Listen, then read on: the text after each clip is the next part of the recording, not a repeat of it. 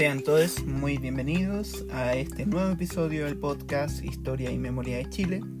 Mi nombre es Sergio Estrada, soy profesor de Historia y Geografía y en esta ocasión nuestro episodio se titula Pinochet contra la ONU.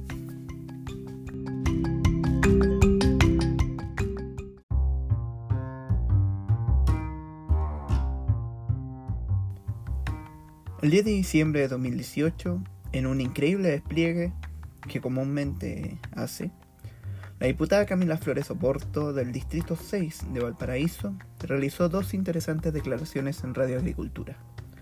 La primera de ellas referente a que los países serios estaban saliendo de la ONU y que remató señalando que el organismo es un brazo armado de la izquierda en el mundo. Odio y distancia con la institución, que no es nuevo ni raro, sino todo lo contrario, es bastante común dentro de un sector generalmente más ligado a la derecha recalcitrante y que incluso ha llegado a aparecer muy tímida y fugazmente en la campaña del rechazo, con ciertos carteles que aparecen muy poquitos segundos dentro de esa campaña,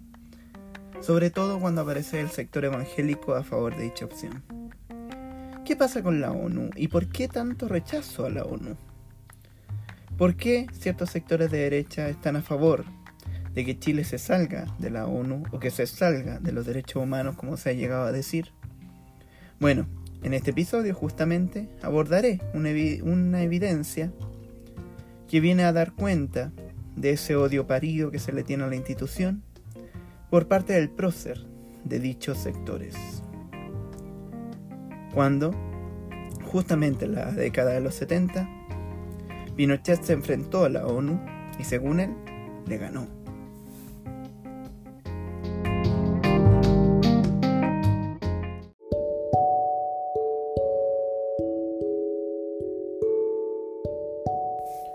Bueno, sabemos la historia, ¿no?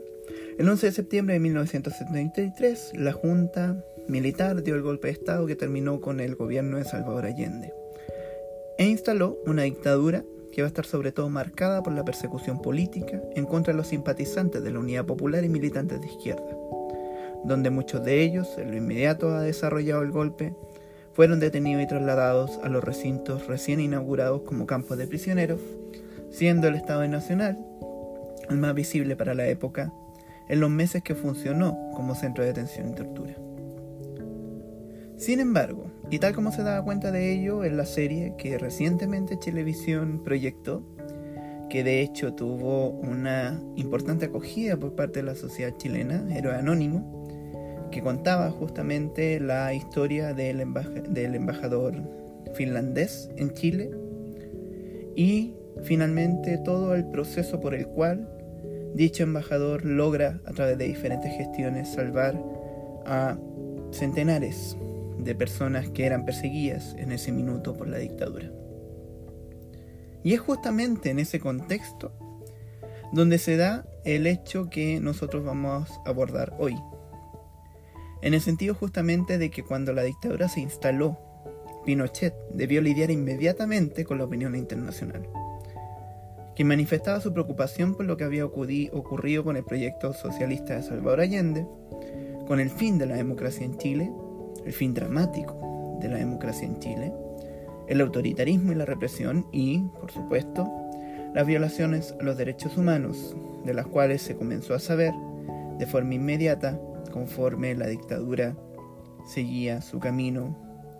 de consolidarse y quedarse finalmente en el poder.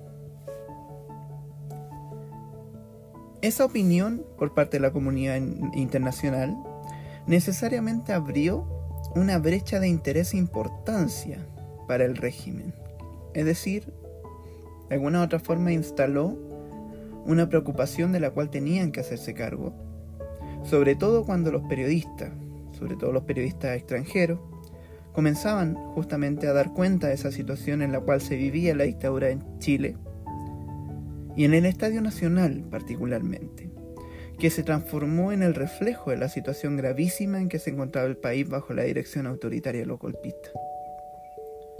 Fue producto de esa misma presión política internacional y por supuesto también local, sobre todo por parte de los grupos de familiares de detenidos políticos que conforme se comenzó a saber de que el estadio funcionar, eh, el estadio nacional, perdón, funcionaba como un centro de prisión política y tortura, se apostaban afuera de sus rejas exigiendo, por supuesto, ver a sus familiares y saber si es que estaban bien. Eso va a ser determinante también dentro del mismo desarrollo del Estadio Nacional como centro de detención y tortura, que simplemente va a durar solamente unos, unos meses dentro del proceso de septiembre a noviembre de 1973. ¿Por qué? Fundamentalmente porque el Estadio Nacional nunca fue un espacio muy bien pensado para el fin que quería la dictadura. Incluso se puede decir que se improvisó en el mismo momento en que los militares tenían que aprender a ser gorilas, por llamarlo de alguna manera, desde el punto de vista de lo que ya habían desarrollado la dictadura en América Latina. Recordemos que durante la época Brasil ya estaba viviendo una dictadura militar. Y por ello, cuando se establece el Estadio Nacional como centro de detención sobre todo, incluso van a llegar ahí militares brasileños que les van a enseñar a torturar víctimas dentro del estadio a los militares chilenos. Y por ello, cuando la Junta buscaba consolidarse como gobierno, una vez que ya dejan esa primera premisa de que habían intervenido con el objetivo de de posteriormente devolver, ¿no es cierto?, el gobierno a la clase política y bajo ese contexto supuestamente se habría desarrollado el apoyo a la democracia cristiana al golpe. El estadio fue cerrado y en su lugar se pasó a esa dinámica clandestina que va a caracterizar a la dictadura hasta su término. Y lo que por supuesto va a funcionar y va a servir al mismo Pinochet para decir ante la prensa nacional e internacional que en realidad sobre detenidos, torturas, muertos, nunca supo, que nunca vio, y que si es que llegaron a existir esos excesos, como les gusta llamar a ese sector, de ellos nunca se enteró. Pues tal como insiste incluso hasta el día de hoy el gobierno de Piñera, en Chile no se violan derechos humanos, aunque eso sea completamente evidente.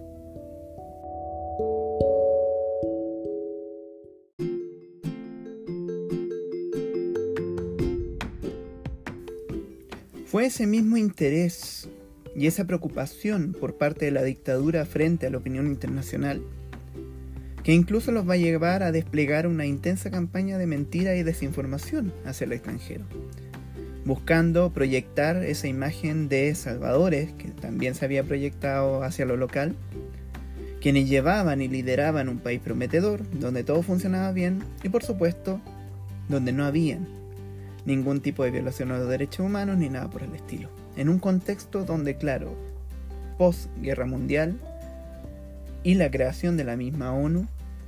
los derechos humanos eran un elemento importantísimo. No solamente desde el punto de vista de lo que significan, desde la ética y moral propia. Los derechos humanos son derechos humanos porque de alguna u otra forma nos garantizan cierta humanidad. Por eso la defensa, el no defenderlos incluso atenta contra nuestra propia humanidad. Pero también porque eran un parámetro esencial desde donde se constituían los acuerdos políticos y económicos por parte de las diferentes naciones, como un compromiso basal sobre el cual se establecían justamente las relaciones internacionales. Y en ese sentido, uno de los libros que todavía puede encontrarse en ciertas librerías de viejo o en Mercado Libre, por ejemplo, fue el famoso Chile ayer y hoy, que era un libro de fotografía, publicado por la editorial Gabriela Mistral en 1975 y por parte, por supuesto, de la dictadura militar de Pinochet, cuyas fotografías en cada una de sus páginas iban acompañadas de un pie, en español, inglés y francés, que explicaba que era lo que se veía en esa fotografía, que funcionaba como un paralelo. En cada una de las páginas había una fotografía de antes, de la Unidad Popular particularmente, y una fotografía después con la dictadura o con el gobierno militar, como, como le llamaban ellos. Y por ejemplo, alrededor de sus páginas se puede ver justamente ese intento de paralelo, ese intento de disfraz sobre ese progreso, ese orden y esa seguridad que se vivía en Chile durante Pinochet. Por ejemplo, en una de ellas se ve una carnicería completamente vacía,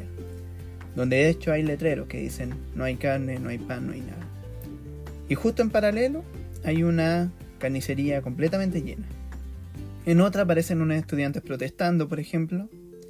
y en otra aparecen, inmediatamente al lado, perdón, aparecen los estudiantes en una sala de clases, todos uniformados y todos muy ordenados. De hecho, esa imagen dice, ¿no es cierto?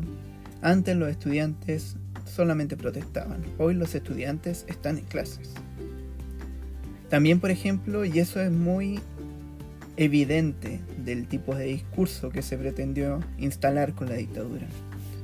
Se ve un mural propio de los tiempos de la Unidad Popular y justamente al lado está el mismo mural, pero blanqueado completamente. Todo funcional para una dictadura que quería proponerse como un gobierno legítimo, con el fin de mantener el apoyo, sobre todo económico, de las potencias mundiales. Sin embargo, y a pesar de ese velo con que se pretendía cubrir, la verdad igual terminaba saliendo a la luz. Y con ello las múltiples y garrafales violaciones a los derechos humanos, desde el primer minuto de instalar la dictadura de Pinochet. De hecho, el 21 de septiembre de 1973, 10 días después del golpe, y como todos los años, la Asamblea General de las Naciones Unidas realizó su sesión, poniendo especial énfasis en la situación de los derechos humanos en Chile. Desde ese mismo instante comenzaron los problemas para la dictadura de Pinochet. Según el testimonio lastimero del mismo Pinochet, la Junta y quienes participaron del proceso de encubrimiento y negación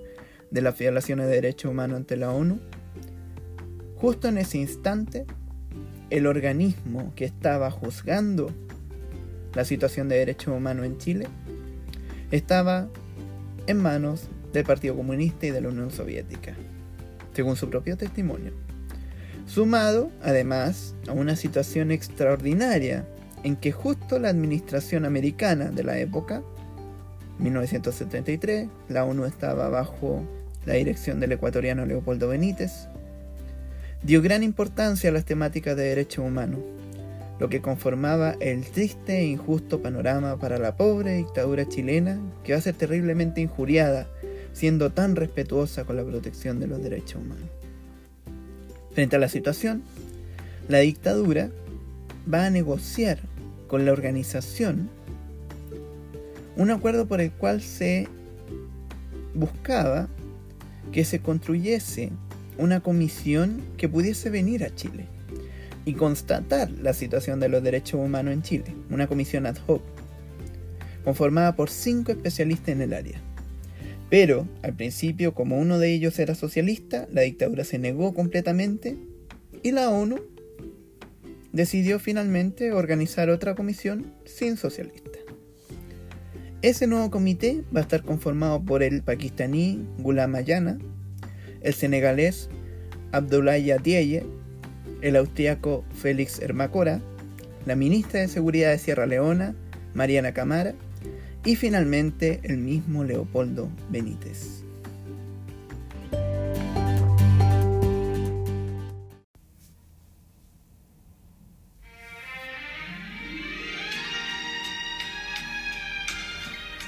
Pobre dictadura, tan injustamente tratada. Bueno, resulta de hecho que al acordarse la visita de la ONU en 1975,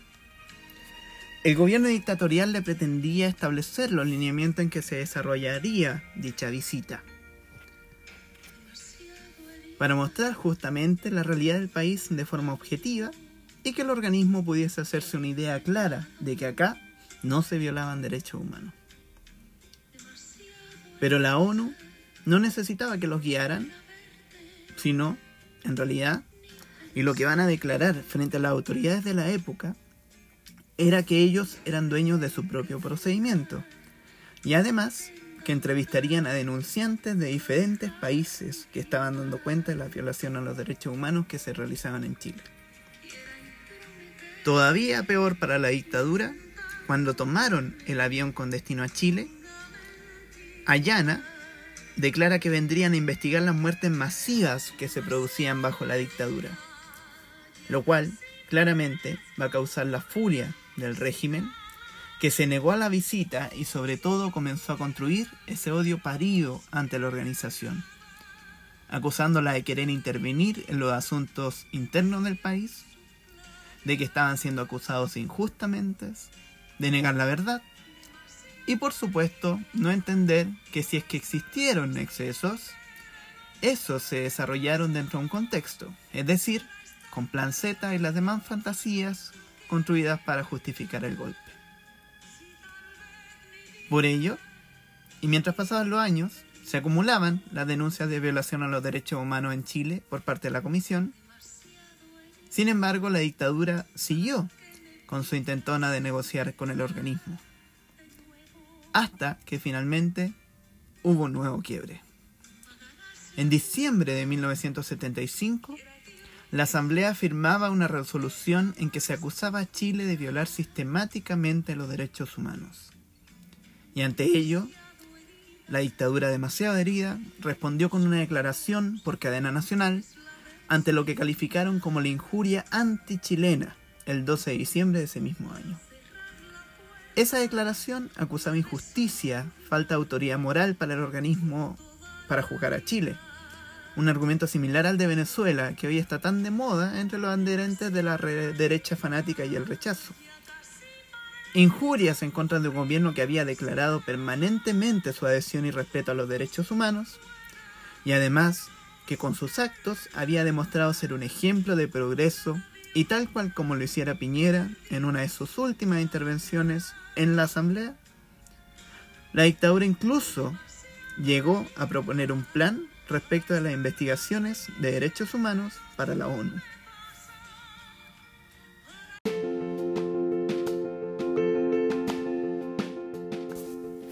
Era 1978 y la teleserie del gobierno contra la ONU aún no terminaba.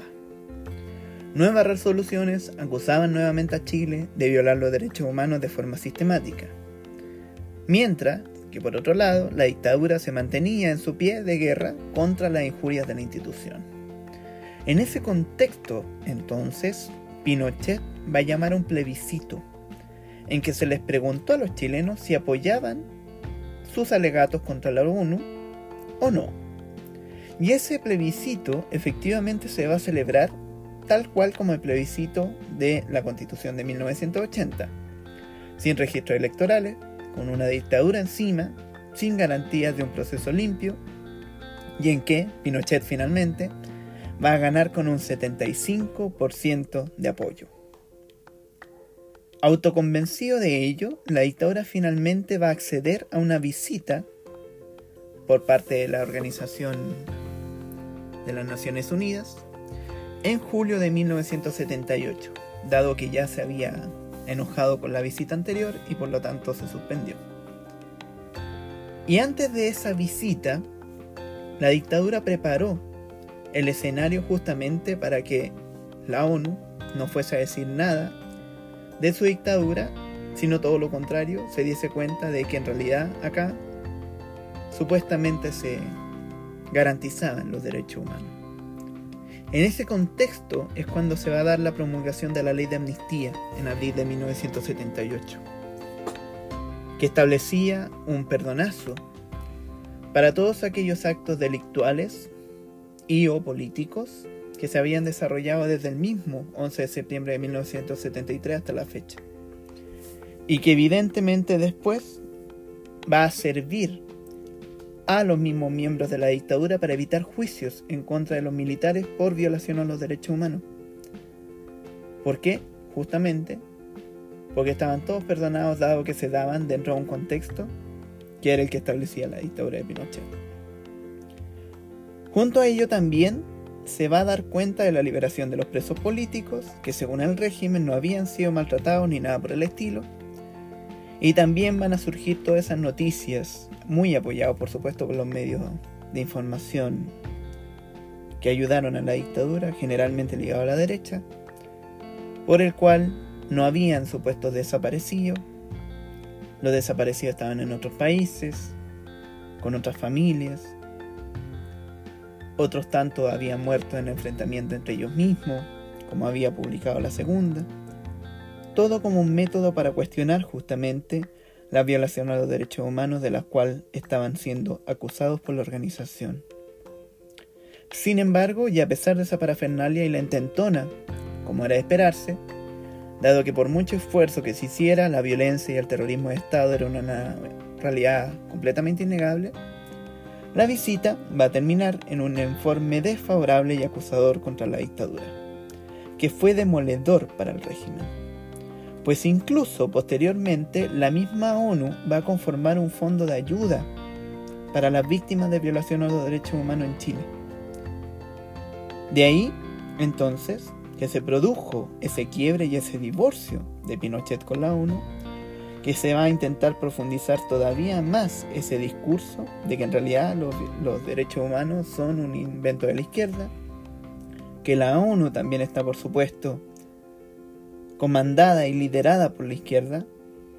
De hecho, en una entrevista que va, en las diferentes entrevistas que da Pinochet, pero en una en particular que está en un libro que se llama Ergo Sum Pinochet, en el cual la entrevistada justamente le hacen la pregunta sobre los derechos humanos en Chile a Pinochet. Y él dice que en realidad nunca se violaron, nuevamente que nunca se supo, que en realidad los derechos humanos son un invento de la izquierda, incluso para desprestigiarlo a él. Por ello, y a pesar de que se va a mantener también esa dinámica en torno a la negociación de Chile con la ONU, la dictadura se va a enfocar sobre todo en ese proyecto refundacional hacia adentro, cerrando esa dinámica hacia afuera, enfocándose por supuesto en este proceso refundacional con el objetivo, que fue, eso sí, exitoso, de que en Chile muchas personas se creyesen el cuento de Pinochet y de que efectivamente sientan hasta el día de hoy de que nunca se violaron derechos humanos y si es que se violaron, eran completamente justificables.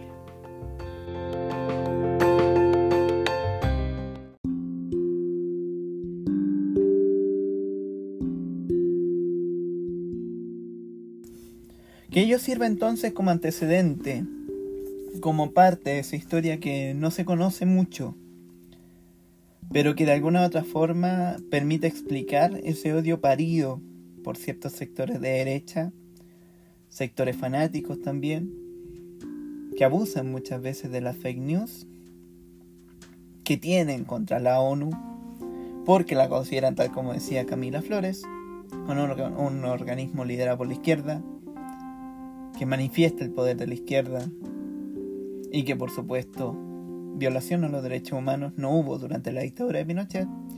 y si es que hubo, lo justifican, tal cual como ocurre hasta el día de hoy. Entendiendo, por supuesto, de que la ONU también ha desarrollado diferentes informes que dan cuenta de la persistencia de esa memoria trágica en la misma violación a los derechos humanos que ha cometido el gobierno de Sebastián Piñera hoy y que ya se extienden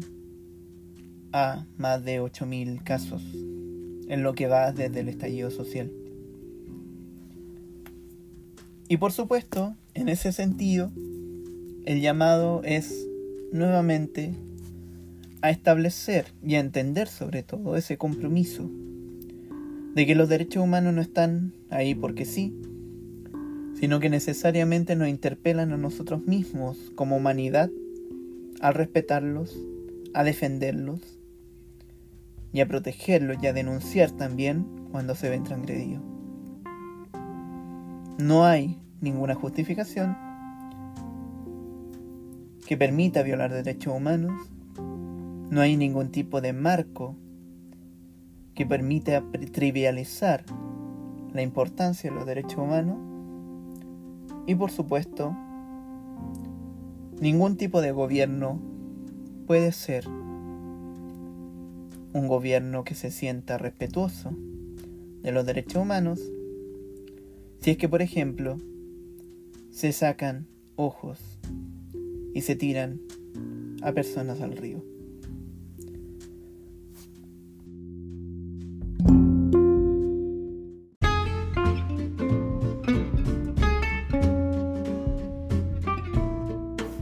Bueno, y hasta aquí entonces con este episodio Pinochet contra la ONU. La batalla que supuestamente ganó, pero en realidad lo que hizo fue taparla con diario. Y que después, de hecho, también le va a pasar la cuenta cuando en 1998 un Pinochet completamente distinto al que salió de Chile termina preso en Londres por, justamente, delitos de lesa humanidad. Los dejo invitados para el próximo episodio. Recuerden que ahora tenemos una página en Facebook que pueden seguir, donde eh, a través de sus comentarios también pueden, por supuesto, proponer ideas de lo que les gustaría que pudiese abordar en los episodios venideros y también comentarios respecto de lo que estamos haciendo. Muchas gracias por escuchar y que estén súper bien.